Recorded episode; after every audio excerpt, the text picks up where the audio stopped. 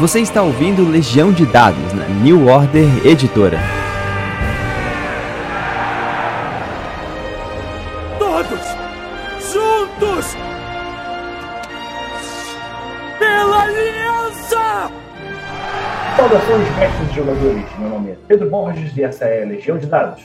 Tem intervalo da vida real para falar sobre RPG. A gente teve um retorno sensacional da separação em três né, do mundo de Golarion é, a gente tem uma quantidade de fãs muito grande de Pathfinder. A gente resolveu dar mais um agrado, né? E não só para poder expandir o conhecimento desse mundo, mas também para falar mais sobre o financiamento coletivo da New Order, né? E as grandes feras é, do assunto é a tradução desse material, que é o Bruno Mares e o Calvin Semião. Tudo bom com vocês, caras? Opa, beleza, Pedro? Tudo tranquilo? E aí, Cal? Sempre um prazer voltar aqui. Gente, expliquem um pouco mais primeiro sobre o financiamento coletivo. Pô, então, a gente está agora financiando Deuses e Magia, né? Que é um suplemento do cenário do Pathfinder, o Presságios Perdidos. Como vocês já viram aí nos últimos programas, né? O cenário de Golarion é extremamente variado, cabe todo tipo de, de ambientação de história, narração, aventura, né? E os deuses são um reflexo disso na parte espiritual, na parte de filosofia, de panteão, tudo isso que o cenário rico do Pathfinder oferece pra gente, né? O pessoal já teve acesso, a gente já lançou o livro em PDF e agora a ideia é viabilizar a impressão desse, desse livro. E assim, eu, pelo menos, que gosto de ver o livro na prateleira e de ler ele na mão com o pé para cima no sofá, que é muito melhor do que ficar gastando visão no computador, na tela do tablet, né? Eu tô bem ansioso para ter esse livro aí.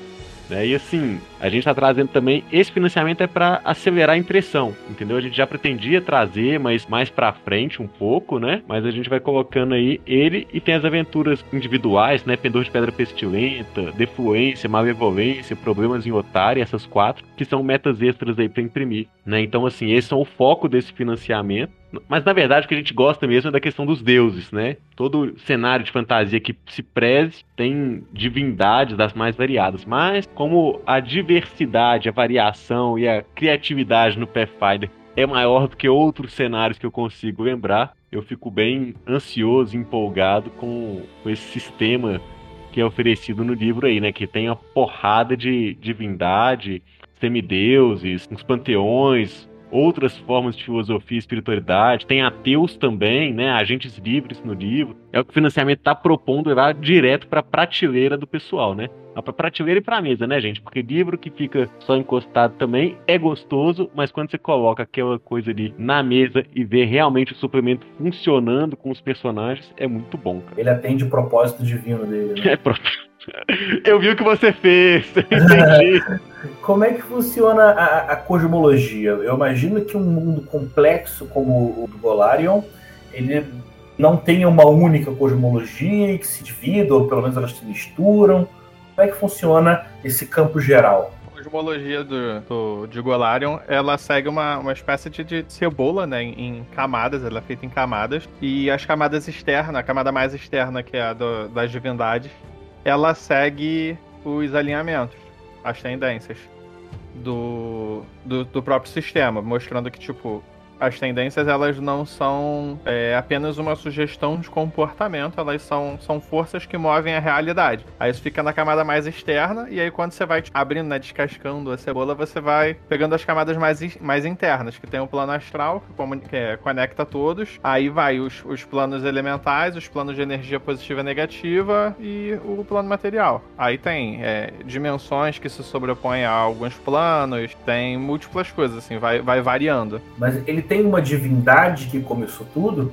Não, ele não tem uma divindade que começou tudo, porém, Farasma estava no início da criação e diz que teoria, os fiéis dela dizem que quando chegar a hora da, da criação, ela também estará no final da criação para julgar a criação como um todo. Ela, ela é a divindade que, tipo, meio que sempre existiu. Ela é a divindade mais poderosa do, do cenário, assim, de longe. Pelo menos é o que o pessoal conta, né? Ou o que o pessoal lembra. Pelo menos é o que é o que se acredita. Aí tem, tem vários livros, principalmente na primeira edição, né, que falam um pouco mais da cosmologia, sobre é, o início do, do, dos deuses, tipo, que Asmodeus estava lá junto com o irmão dele, que ele acabou matando o irmão dele. Tem toda uma mitologia bem profunda no cenário sobre isso. Mas em Golarion é, é mais focado em alguns, algumas divindades que foram os, as que aprisionaram Rovagug no, no núcleo do planeta, que é uma divindade de destruição, né? Uma das 20 divindades principais. Aí cada um, na, na, na, mitologia, cada um fez alguma coisa. Por exemplo, Sarenhai estava enfrentando o Rovagug diretamente, Desna distraindo o Rovagug, Asmodeus fez um contrato para que violou, que prendeu né, o, o Rovagug, o Abadar, ele criou um cofre, né, as chaves para manter aquilo preso. Aí é, gira ao redor desses. São as divindades mais antigas, mas, por exemplo, é falado que Sarenhai mesmo era um Lorde Império ele era, ela era um celestial extremamente poderoso, só que ao enfrentar Rovagug, é, ela acendeu a divindade plena. Que ainda tem essa distinção, né? Tem, tem divindades menores e tem as divindades plenas, por assim dizer. Vamos começar então fazendo essa, essa distinção, né? Como é que funciona a hierarquia divina? Tem os deuses poderosos, os então, semideuses, ao... o que, que os distingue? Ao contrário do, da terceira edição, né, que teve o excelente livro de divindades e semideuses, eles perceberam que se algo tem uma ficha, algo pode ser morto. É, é a, regra, é a regra do Conan, né? Se sangra, morre. No RPG, tem estatística, cai. Exatamente. Então, assim, tinha no 3.5 mesmo, ele tinha uma uma ordem de poder do, do Kobold mais, mais furreca, a divindade mais poderosa do, dos cenários. Exceto, se eu não me engano, os Overgods, né? Os sobre deuses lá que eram divindades com um nível divino acima de 20. negócio assim, aí eles, esses não tinham ficha. Mas para evitar esse tipo de coisa, Pathfinder não dá ficha para suas divindades principais. Porém, divindades menores como é, Lords Impírios, Lords, Demon, Lords Demoníacos, Arquidiabos, eles têm ficha. Tinha na primeira edição, na segunda ainda não. Provavelmente vão ter. Até porque o Arrasárvore é um Lorde Demônio nascente. Então, assim, ele já possui capacidade de ser. de fornecer poder para os seus sacerdotes, né, para os seus cultistas, mas ele ainda não tem poder para ser considerado um Lorde Demônio pleno. É uma distinçãozinha que, que eles têm que, assim, em regra, não, não afeta nada, afeta só o CR é, o do bicho. O que afeta é que ele tem ficha e estaria destruindo, né, o mundo de Golarion na pele, né? Os elfos estão ali sofrendo demais com, com as árvores. Ele tá realmente arrasando as árvores dele. Tá vendo, Pedro? Eu também tem que fazer trocadilho. Ele foi banido, né, do, do abismo, e aí ele tá aproveitando para adquirir poder. Como os elfos não estavam lá, aí ele resolveu pegar uma parte da floresta para ele. Legal. Legal.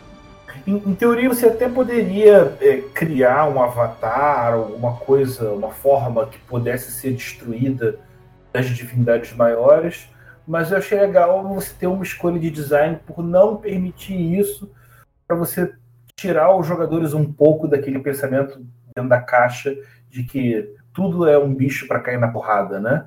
E aí, se não tem ficha, você já pensa nas camadas que vão além, você vai pensando mais nesse sentido. Embora eles possuem capacidade de, de, projetar avatares, normalmente, quando eles precisam se manifestar, eles têm uma figura que eles chamam de o arauto. Cada divindade tem um arauto, que era um bicho CR15, era um extraplanar CR bem, bem, bem grosso. Aí cada um tinha o próprio arauto baseado nisso, porque eles usavam para pra quando eles precisavam resolver alguma coisa e precisava de alguém importante para resolver. Aí eles mandavam o arauto. Tinha até uma magia de nono círculo para invocar esse bicho. E vamos lá, para intercessão divina, é, é, o quanto que esses, esses deuses intervêm no mundo de Golarion? São todos mais ou menos a mesma coisa? O livro deixa em aberto? Tem, eu, eu, depende muito da agenda deles, né? Da motivação deles. Por exemplo, se você pegar. É, eu não vou dar spoiler, tá? Mas se você pegar a Era das Cinzas, tá? Que é a trilha de aventuras, a primeira que saiu para a segunda edição, ela tem envolvimento de do avatar de um deus, tá? Como metaplot ou trama maior por trás da história, que conta, né? E faz relação ao início da, do cenário, né? Assim, dos presságios perdidos, vamos dizer, desde onde a gente vai conhecer, porque quando teve a queda, da, queda de terra, né, que foram meteoros caindo e destruindo ali o, o Império Atlante, né, e os Aboletes que criaram tudo aquilo ali de uma forma é, catastrófica e apocalíptica para destruir o mundo, com a situação que o mundo de Golarion ficou, é, algumas criaturas, e aí por criaturas eu digo divindades, elas se foram atraídas para aquilo. E aí elas agiram num mundo, numa era escura, né? Num período de total escuridão, de falta de, de observação dos outros deuses no mundo. Eles agiram para poder construir. É, tem uma divindade que age ali e tem a presença nessa história, né? Que até envolve ali o povo de Muang, né? A vastidão Muang, que tem ali os elfos defensores dos grandes mares é, que afligem o mundo de Golarion, né? Eles são movidos, né, esses acontecimentos, pela presença do avatar de uma divindade. E aí, nesse período, né, lá atrás, no, no início da, da era, essa, essa divindade, esse, esse avatar dessa divindade, ele guerreou contra é, os elfos lá de Muang, né? Isso até tá no próximo livro de cenário que tá para sair aí. E assim, é muito de acontecimentos, mas desde que teve toda essa história do Rovagug aí, né, não tem nada assim de efetiva intercessão das divindades em grandes acontecimentos, né, dentro do mundo de Golarion. O que acontece são figuras muito grandes, como o Tirano Sussurrante, né, e outros aí que tiveram nas trilhas de aventuras passadas, ou nas novas trilhas de aventura agora também. Se pegar a Maldição da Extinção, ela tem relação com feitos relacionados a uma divindade perdida também, tanto que uma das aventuras chama Legado do Deus Perdido, né? Então, assim, eles têm relação, mas nada de, pô, vou baixar na Terra, vou baixar em Golarion e fazer aquilo ali, seja através de Avatar, através dos arautos, né? Que os arautos estão ali mais para corrigir algum curso de ação que eles fazem grandiosamente com os seguidores deles, né? Se eu não estiver falando bobagem, né? Que o Caio Calvo tem que me corrigir mas eles atuam dessa forma. Então, assim, nada de fato. Pô, vou descer, vou baixar uma criatura gigantesca com todo o poder divino dela, engolaram, e começar a dar porrada, sei lá, em vilão ou em cidade, destruir cidade e tal. Isso eles não fazem. A não ser divindades tipo Rovagug, que só quer destruir mesmo, e ele eu acredito que se estivesse solto, faria esse tipo de coisa, né? A gente tá esperando ainda, né, uma super aventura que ele se liberte tudo, mas ele joga as criaturas dele ali sempre que possível. Tanto que tem aventura aí, tem aventura aí que ele lança as, as prods dele, né? É, direto no, no cenário. E aí, essas prods, por mais que não sejam avatares ou não sejam é, arautos, elas são extremamente poderosas. E aí sempre é coisa que, tipo assim, que vai realmente causar algum impacto no e, mundo. O que vale destacar também, que é muito legal, em particular do Pathfinder, é o seguinte, que é, diferente de acho que quase todos os outros RPGs, você não tem um livro externo ou você tem um material que vai definir como é que o mundo foi se alterando, né? Isso é sempre deixado claro que isso é para ser resolvido na mesa de jogo, como o grupo de jogo puder resolver. E a gente acaba debatendo aqui se os deuses influenciam mais, influenciam menos. Existe essa liberdade de você manipular, né? Que a gente tem aqui no livro é um verdadeiro cardápio de opções, de maneiras óbvias. Tendo um conhecimento mais aprofundado, você, você descobre e explora melhor as coisas, né? Mas vamos começar a falar dos deuses logo, senão a gente vai perder a lista. É, a, a, distinção deles, é, ela é pelas regiões, pelas dez regiões? Não necessariamente. Existem divindades que são mais comuns em determinadas regiões do que outras. Tanto que, por exemplo, os 20 deuses que são os deuses principais, né? Por assim dizer, eles são considerados principais porque eles são os mais comuns na região do mar interior. Então, assim, aquela parte do mapa, essas são as divindades mais comuns. Se você for para Tianxia, você vai ver outras divindades que, inclusive, estão nesse livro aqui, no, no, no Divindades Semideuses. For olhar no livro Muang, tem outras divindades que são comuns lá. Algumas se repetem, outras é, não. Mas deixa eu, deixa eu te cortar, porque assim, algumas se repetem dentro da visão daquele povo. É, né? As, as olhar de cada mundo, de cada mundo. Isso. As é. divindades têm muitos aspectos, né? Elas têm muitos, muitas características, né? E isso aí é tem um. Da mesma forma que no mundo real, né, as pessoas veem suas divindades, seus deuses, nas suas religiões, da sua própria interpretação, né? Em Golarion isso também acontece. Tanto que se você pegar, até o pessoal tem ficado bem eufórico aí, que saiu uma imagem nova de Desna, como ela é vista na região Muang, né?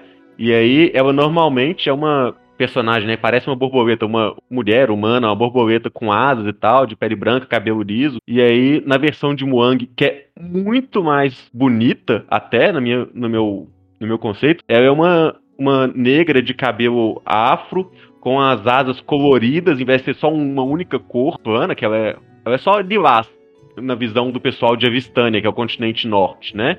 Acima do mar interior ou ali naquela região mais próxima, né? Mas é, na própria ilha Absalom e tudo. Mas na parte do, do Muang, ela tem uma visão completamente diferente. A forma que ela tem ainda é de ser a canção das esferas, de ser a deusa das estrelas, dos sonhos, da sorte dos viajantes. Mas na parte sul do mar ao, ao sul do mar interior, né? É, como que o pessoal daquela cultura percebe os sonhos deles, o que, que é sorte para eles, o que, que é viagem, né? Ou ser um viajante para eles a percepção, né, é muito diferente do que um pessoal ali ao norte do mar interior, né, que é mais, na nossa visão, assim, fazendo relação ao interior, mais eurocentrista, né, e embaixo é mais inspirada na África e naquela cultura ali do Oriente Médio, né, ou às vezes até um pouco da Ásia, em certo ponto, se a gente pegar Jalmerai ali e tudo, é bem diferente a visão disso. Então, assim, as divindades existem, elas têm os dogmas os delas determinados, mas a percepção dos adoradores delas é muito diferente. Como que é um astrônomo em Kelix e um astrônomo em Osirion? Ou então um astrônomo lá em Jalmerai? Aí você pensa, pô, europeu e tudo, um astrônomo pensa numa coisa. Na parte mais é, egípcia, vamos dizer assim, um astrônomo tem uma visão completamente diferente. E aí se você vai para uma cultura é, inspirada na Índia, naquele pedaço ali da Ásia, no sul asiático, né?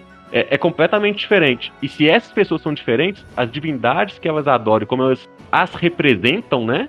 Porque a, divindade não se representa para ela. Eles representam a divindade como eles percebem elas, né? É muito diferente. Então, assim, essa visão, essa diversidade, ela tá nas divindades também. E às vezes uma divindade tem N significados em várias partes do cenário. E o Pathfinder consegue fazer isso, assim, muito, muito bem trabalhado né? E Desna, por exemplo, que eu dei um exemplo, ela é um ser muito antigo. Ela foi na, ela nasceu na aurora do tempo. Então, assim, ela poderia ser uma divindade que tivesse mais sedimentada assim com uma única visão, né? Talvez tivesse essa simplicidade para ent entender a, a deusa, né? Mas não é o caso, né? Então, tipo assim, ela acaba sendo. É um mistério dependendo de onde você vai, né? Ela pode ser ali um, um enigma, alguma coisa assim. Ela sempre significa esperança? Ok, mas o que é esperança para cada um? Isso aí é, é muito legal. Realidade é percepção, né? Tem os elementos externos que podem te influenciar, mas é muito como cada um vê o mundo e que você vai realmente gerar algum tipo de identidade ou, ou vai ser percebido. Bem, vamos, vamos adentrar então entre os deuses do, dos mares interiores, né, do mar interior. É, quem é Abadar? Abadar é a divindade da ordem a divindade da, do avanço da civilização, da, das leis e da riqueza. Ele é uma divindade de comércio. Só que ele não, não, não vê isso nem como bom, nem como nem como maligno. Ele só, só busca a ordem em si mesmo. Então, assim, ele é a divindade dos bancos, do, dos legisladores. Ele é um, um deus ordem absoluta, né? Ele é o que fica no, no eixo. O reino, o reino da ordem absoluta. Então as catedrais deles tendem a ser bancos. Eles são aquele clérigo tipo que vende o serviço mesmo de conjuração. Eles consideram isso um dever sagrado deles, vender esse serviço de conjuração. Então, tipo, é para quem pode pagar mesmo. Eles são uma. Ele é essencialmente a divindade do capitalismo, né? É. Ele é a ordem sem, sem inclinações pro bem ou pro mal. É a ordem pela ordem e aí, si. eu vou é, já seguindo aí, né, a lista, a gente pegar a ordem alfabética, eu vou tirar o prazer do Calvin de falar sobre Asmodeus, que eu sei que ele gosta muito, né? É, Meu preferido. É exatamente a, a, divindade da ordem, né? Mas da ordem maligna, da ordem. Não é maquiavélica, né? Mas é o, ele é o príncipe das trevas, né? Mas ele é o, a divindade dos contratos, né? Aquele que tem toda a tirania de. Quando você pensa num personagem ordeiro e mal, tirano, né? Ou numa num legislador, num governante, né? Asmodeus é o cara que inspira isso ali, né? Tanto que os templos dele sempre ficam perto de prédios oficiais de governo, do legislador, eles sempre estão ali. É aquela coisa sombria, né? E, e sinistra, trevosa. mas ele tá sempre ali perto do perto do governante. É aquele cara ali que tá sussurrando, né? Ou que os seguidores dele estão sussurrando ali na, na cabeça, no, no ouvido de quem tem poder de agir para eles fazerem as coisas da forma mais trapaceira, talvez, trapa, trapaceando, né, Calvin? É, por trás daquilo ali para poder usar a, a ordem e a lei para alcançar os objetivos egoístas deles. Ou seja, se eu quiser assinar um contrato com o capeta em Pathfinder, eu sei o endereço. Exatamente o, o governante do inferno. E ele ainda tem, né, os. Não chegam a ser arautos, né, mas os diabos aí, que são exatamente a representação direta, né? De Asmodeus. Tem os Fistóferes, né? Que são realmente diabos de contrato. E eles eu acho que são os que mais têm, assim, a, a visão do, do que, que é de fato Asmodeus, só que, claro, na, na capacidade menor dele, apesar de serem criaturas poderosas. E ele é aquele cara que acho que é muito interessante. Ele não, não é a favor do livre-arbítrio. Então, é, ele tem que ser. As pessoas têm que ser, os mortais, né, os seres têm que servir por ordem e disciplina para os objetivos dele, né? Então, é, o irmão dele que o Calvin comentou, né, que, que ele matou, ele era a favor do livre arbítrio. E aí por isso o Asmodeus, além de discordar, foi lá e matou o próprio irmão. Asmodeus é o deus dos contratos, da escravidão, do orgulho e da tirania. Divindade patrona de Sheliax. Vamos lá, é Calístria. Calístria, ela é uma divindade élfica, é, tem um pequeno panteão élfico, mas ela é, ela é a divindade dos elfos que é mais adorada por não elfos. Então, ela é a divindade da enganação, luxúria e da vingança, mas ela admoesta seus seguidores para que eles não fiquem consumidos por essas coisas. Então, assim, você, se alguém te, te fez algo ruim, você precisa, é seu dever se vingar. Porém, você não pode é, se tornar completamente consumido pela vingança a ponto de esquecer das coisas boas da vida. Então, assim, ela tem os templos dela, normalmente são bordéis, é, são mansões, tavernas. Ela é uma divindade libertina, por assim dizer. Tanto que ela é caótica e neutra. O símbolo dela é, obviamente, uma vespa. Ela é. As cores são amarelo e preto mesmo. A vespa é considerada um animal sagrado e muitos templos dela mantém ninhos de vespas, sendo a vespa um, um simbolismo dessa. Muito bom. Eu gosto muito desse conceito de que os elfos trouxeram uma coisa divina, ancestral, e os humanos chegaram e estragaram tudo. Ou os elfos estragaram tudo, né? Porque eles também não são lá flor É. que cheire. Os elfos de Golarion, eles, embora tenham múltiplas etnias, eles não são aquele elfo tranquilo, da paz, Senhor dos Ah, Anéis. até porque os Senhor dos Anéis também não são distante, tranquilos da paz, né? Se a gente pegar a história, eles são tremendos. Eu não posso soltar um palavrão aqui, mas todo mundo entendeu. Vocês completem a frase na cabeça de vocês. Legal. Então, o que, que difere mais dessa natureza mais maligna dos elfos de Golarion? É um, é um, é um sentimento mais conquistador ou uma Não, coisa. é, é mais essa, nesse, essa. é Até representado, né? Tem, tem todo um, est- um estudo que certamente foi usado para criar múltiplos cenários de RPG já, mas existe um estudo real mostrando que os deuses eles são obviamente frutos da cultura na qual eles são inseridos, né? Então assim, essa busca por vingança e hedonismo é um traço élfico. Então, assim, o elfo é aquele cara que tá lá, mas se você azucrinar o juízo dele, ele vai dar um jeito de te responder isso à altura. Então, essa necessidade de buscar vingança é, é uma coisa que Calístria é, entrega aos elfos, né? E a seus devotos, Bom. em geral. Kaiden Ka- Kylian, é isso? É só mais um mortal beberrão. Fim. Ele é um dos três ascendidos. Ele é o. é- As pessoas gostam muito dele por causa da forma como ele ascendeu, né? Ele era um mercenário, ele era um mercenário extremamente famoso, só que ele não era muito confiável, porque de- isso, isso ele já mortal, mesmo que ele aceitasse um contrato, se ele achasse que você estava fazendo alguma coisa errada, ele trocava de lado. Então, assim, ele era um mercenário com escrúpulos. E ele sempre foi muito beberrão, tanto que, tipo, ele ascendeu porque ele fez uma aposta bêbado, tava mamadão, e aí apostaram com ele para ele fazer o teste da, da Pedra Estelar, que era pra ascender a divindade. Ele, bêbado, aceitou fazer esse teste, né? Foi lá mamadão. Acendeu a divindade, ele afirma que não lembra quais foram os testes, ele só lembra de ter feito a aposta e depois ele era uma divindade. Só sei que foi assim. Eu tô achando que eu quis ser o Jo- o João Grilo de Golarion.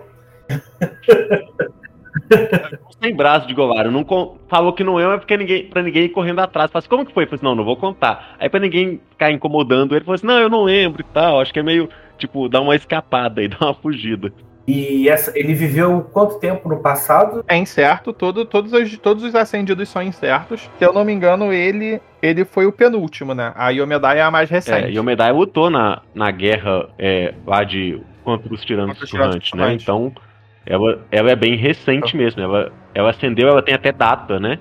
Acho que foi 900 anos atrás, data, Mas ela é uma divindade ordeira, é. né? É a divindade ordeira, então ela tem data, tem dia, tem o que, que ela fez, tá tudo organizado. Só, só pegar o livro sagrado e ler. O primeiro foi o Norgorber, né? Mas Quem é Desna? ninguém sabe.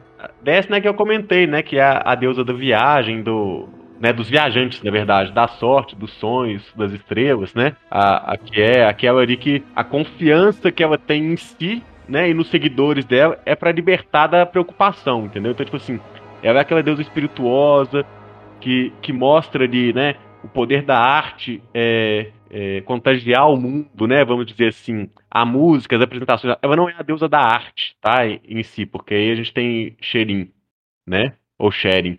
Mas ela é aquela deusa que incentiva a viagem, né, e tudo. Eu gosto dos aforismos dela. Tem um que eu, tipo assim, todos os deuses têm os aforismos deles lá no, no livro, né?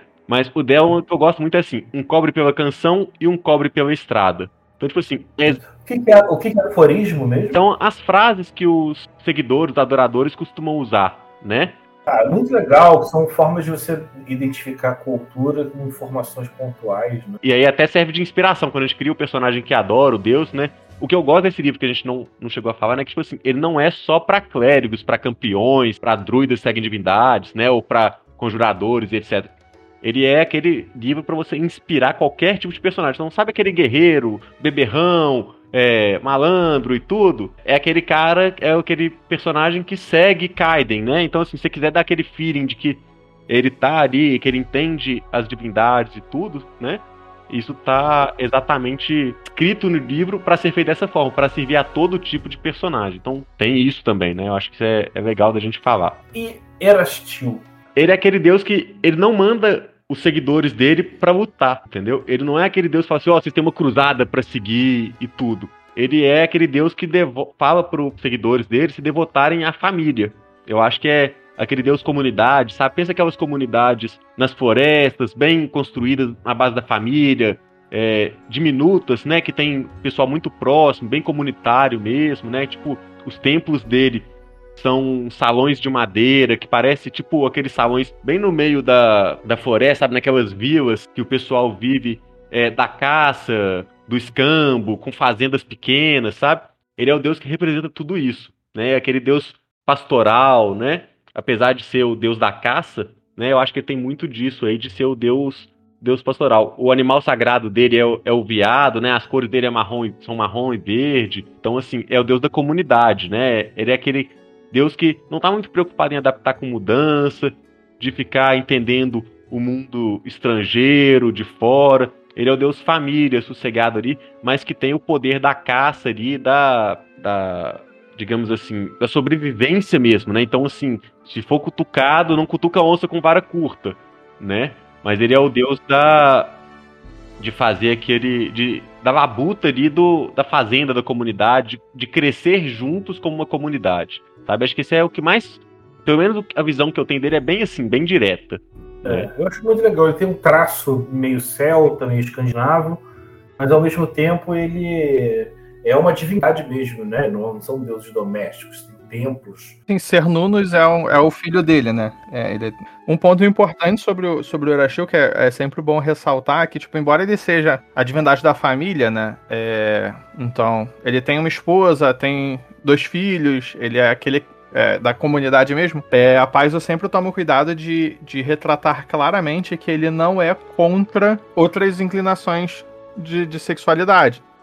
Ele ensina que todos têm, todos devem servir a comunidade e que todos têm uma, uma serventia. Ele incentiva seus clérigos a, por exemplo, é, adotar crianças que tenham ficado órfãos por algum motivo, esse tipo de coisa. Não, não importa a sua sexualidade, o que importa é o seu amor à sua família. É você defender a sua família, sem, sem você olhar, não, é, esse cara aqui é, de, gosta de outros caras, aquele cara ali, pô, tem duas esposas, aquela esposa tem três maridos. Ele não, não se importa com isso, com quanto você ame sua família e a, e a proteja. Ele sempre tem essa, essa distinção que é, é importante ressaltar. É, é, uma, é uma divindade que não, não trabalha com a culpa, né? É, e quem é o nosso senhor em ferro, Borum? Ele é o deus da guerra. Ele deu arma, batalha, força, é aquele negócio ali mesmo. Ele é contra você usar de subterfúgios em batalha. E aí, várias culturas. Como ele é envolto em armadura pesada, cada cultura retrata ele como um membro da sua própria ancestralidade. Então, por exemplo, para os orcs, Gorun é um orc. Para os humanos, Gorun é um humano. E para todos os outros, ele é assim, seja uma armadura de batalha completa com uma super espada descendo porrada na cabeça. Então, assim, o, o clero dele é muito voltado para combate. Resolver seus problemas através do uso aplicado de violência. E caso não funcione, você aplica mais violência para que o problema seja resolvido. Criatura extremamente é, eu acho simples. que é o deus com menos complexidade no panteão todo, né? É, bem tranquilo. É, é descer porrada mesmo. Se é Goromita, que é seguidor de, de Goron, desce o pau. Por exemplo, a, a Miri, né, que é a clériga, icon, a bárbara icônica, ela é seguidora de Goron. Então quem jogou o Kingmaker computador, a frase dela é Blood for Goron, sangue por Goron. Vai lá e é, é isso, entendeu? É resolver na base da espadada. Ou a arma que você tiver portando, ou você preferir, ou que tiver por perto. Preferência, armas grandes de duas mãos. Ele tem essa pequena preferência. Tendem a ser mais eficientes, causa mais dano, né? O dado é maior, causa mais dano, então funciona melhor. É. Gosref. Gosref.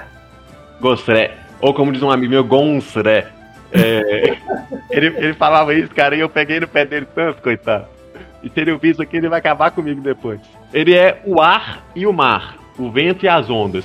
Ele é uma entidade dual, né? A água e o ar. Né, ele é um dos primeiros, um dos primeiros divindades também, desde que o mundo é mundo, né? Desde que as coisas existem. E ele é representado ou conjuntamente, como a água e o ar, né, o vento e as ondas, que é como os ventos e as ondas, que é como chamam ele. Ele tá sempre, às vezes ele é representado só com um aspecto dele e às vezes só com outro. Então, por exemplo, se for em criaturas aéreas, provavelmente elas representam essa divindade só com o aspecto de ar. As criaturas das águas, navegadores, se bem que navegador ainda pega um pouco dos ventos nas velas, né, e tudo.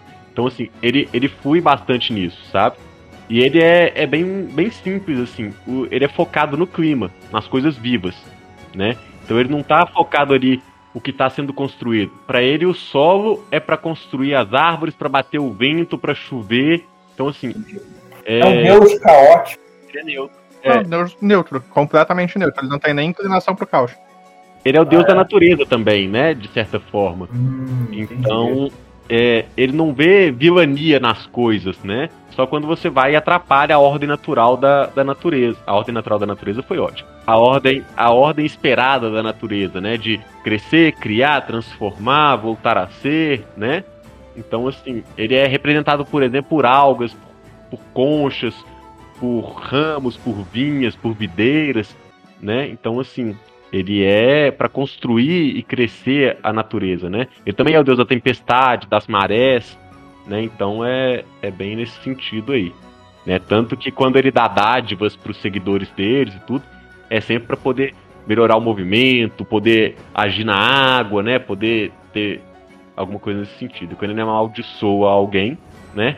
É, normalmente é com tempestades e raios, relâmpagos para acabar com você através da pura da natureza. Yomedai. Yomedai é a mais recente das, das- dos acendidos, né? Ela é a paladina essencial, né? Ela é a essência do- do- dos paladinos, é a deusa mais comum entre os paladinos, entre os campeões que seguem a ordem. Ela, anteriormente, ela era uma clé- clériga de Arasne, que era arauta de Aroden, então assim, ela meio que ficou com, com esse negócio de meio que a deusa dos humanos, que Aroden era a divindade dos humanos, né? Veio a Ou falecer. desaparecer, ninguém sabe, ninguém tem explicação, ele só sumiu. É, diz que sim, diz que Não, ele não. morreu. Eu não sei, eu tenho dúvida. Ele morreu. Tá escrito que sim, mas eu duvido. No original, ele morreu e foi julgado por Parasma. Eu duvido. É o que, é o que É, eu não dizem vou até discutir hoje. com o Calvin porque ele vai me dar uma aula aqui de, de Golário e eu vou tá- E provavelmente por e enquanto- 99,99 mais 1% eu estaria errado. Então, é, ele morreu. O lore atual é esse. Se eles vão dar uma mexida, falar que não foi bem assim, papapá. Tô esperando Não sei. aventuras É novas. porque eu ainda não. Eu tô esperando aquela mão do Deus Morto que até hoje E não vai acontecer tão cedo. pô, tava na lista, né? Mas fazer o quê? Então, assim, ela essencialmente é a paladina mesmo. Se você pensar num paladino, você vai chegar na Yomedai. Ela é a, a mais recente dos três acendidos, né? Então ela tem, tem esse relacionamento com. de ter feito o teste da Pedra Estelar. Ela fez esse teste por, por dever, por, por achar que era necessário. Aparentemente era, ela passou. Ela, ela é a pessoa que mereceu acender. É, você é a pureza, a resoluta, a justa, vai lá e mostra que você tem seu papel aqui para cumprir a bondade do universo na base da de todo aquele paladino que você se você espera, né? Mas ela também é da valentia, da regência, né? Então, ela não é só aquele paladino puro, né? Não é só honra e bondade. Né? Então, assim, ela também tem aí um pouco da valentia, né? Que você precisa enfrentar seus, seus desafios, né? Que você tem que vencer pelo coração. Então tem, tem bastante disso aí também. Perfeito. Cara, chegamos então na, na, no, no, desfecho da primeira metade. Era óbvio que a gente não ia conseguir falar sobre todos eles em um só programa, mas tá bom para começar por aqui, para terminar por aqui essa, essa primeira parte.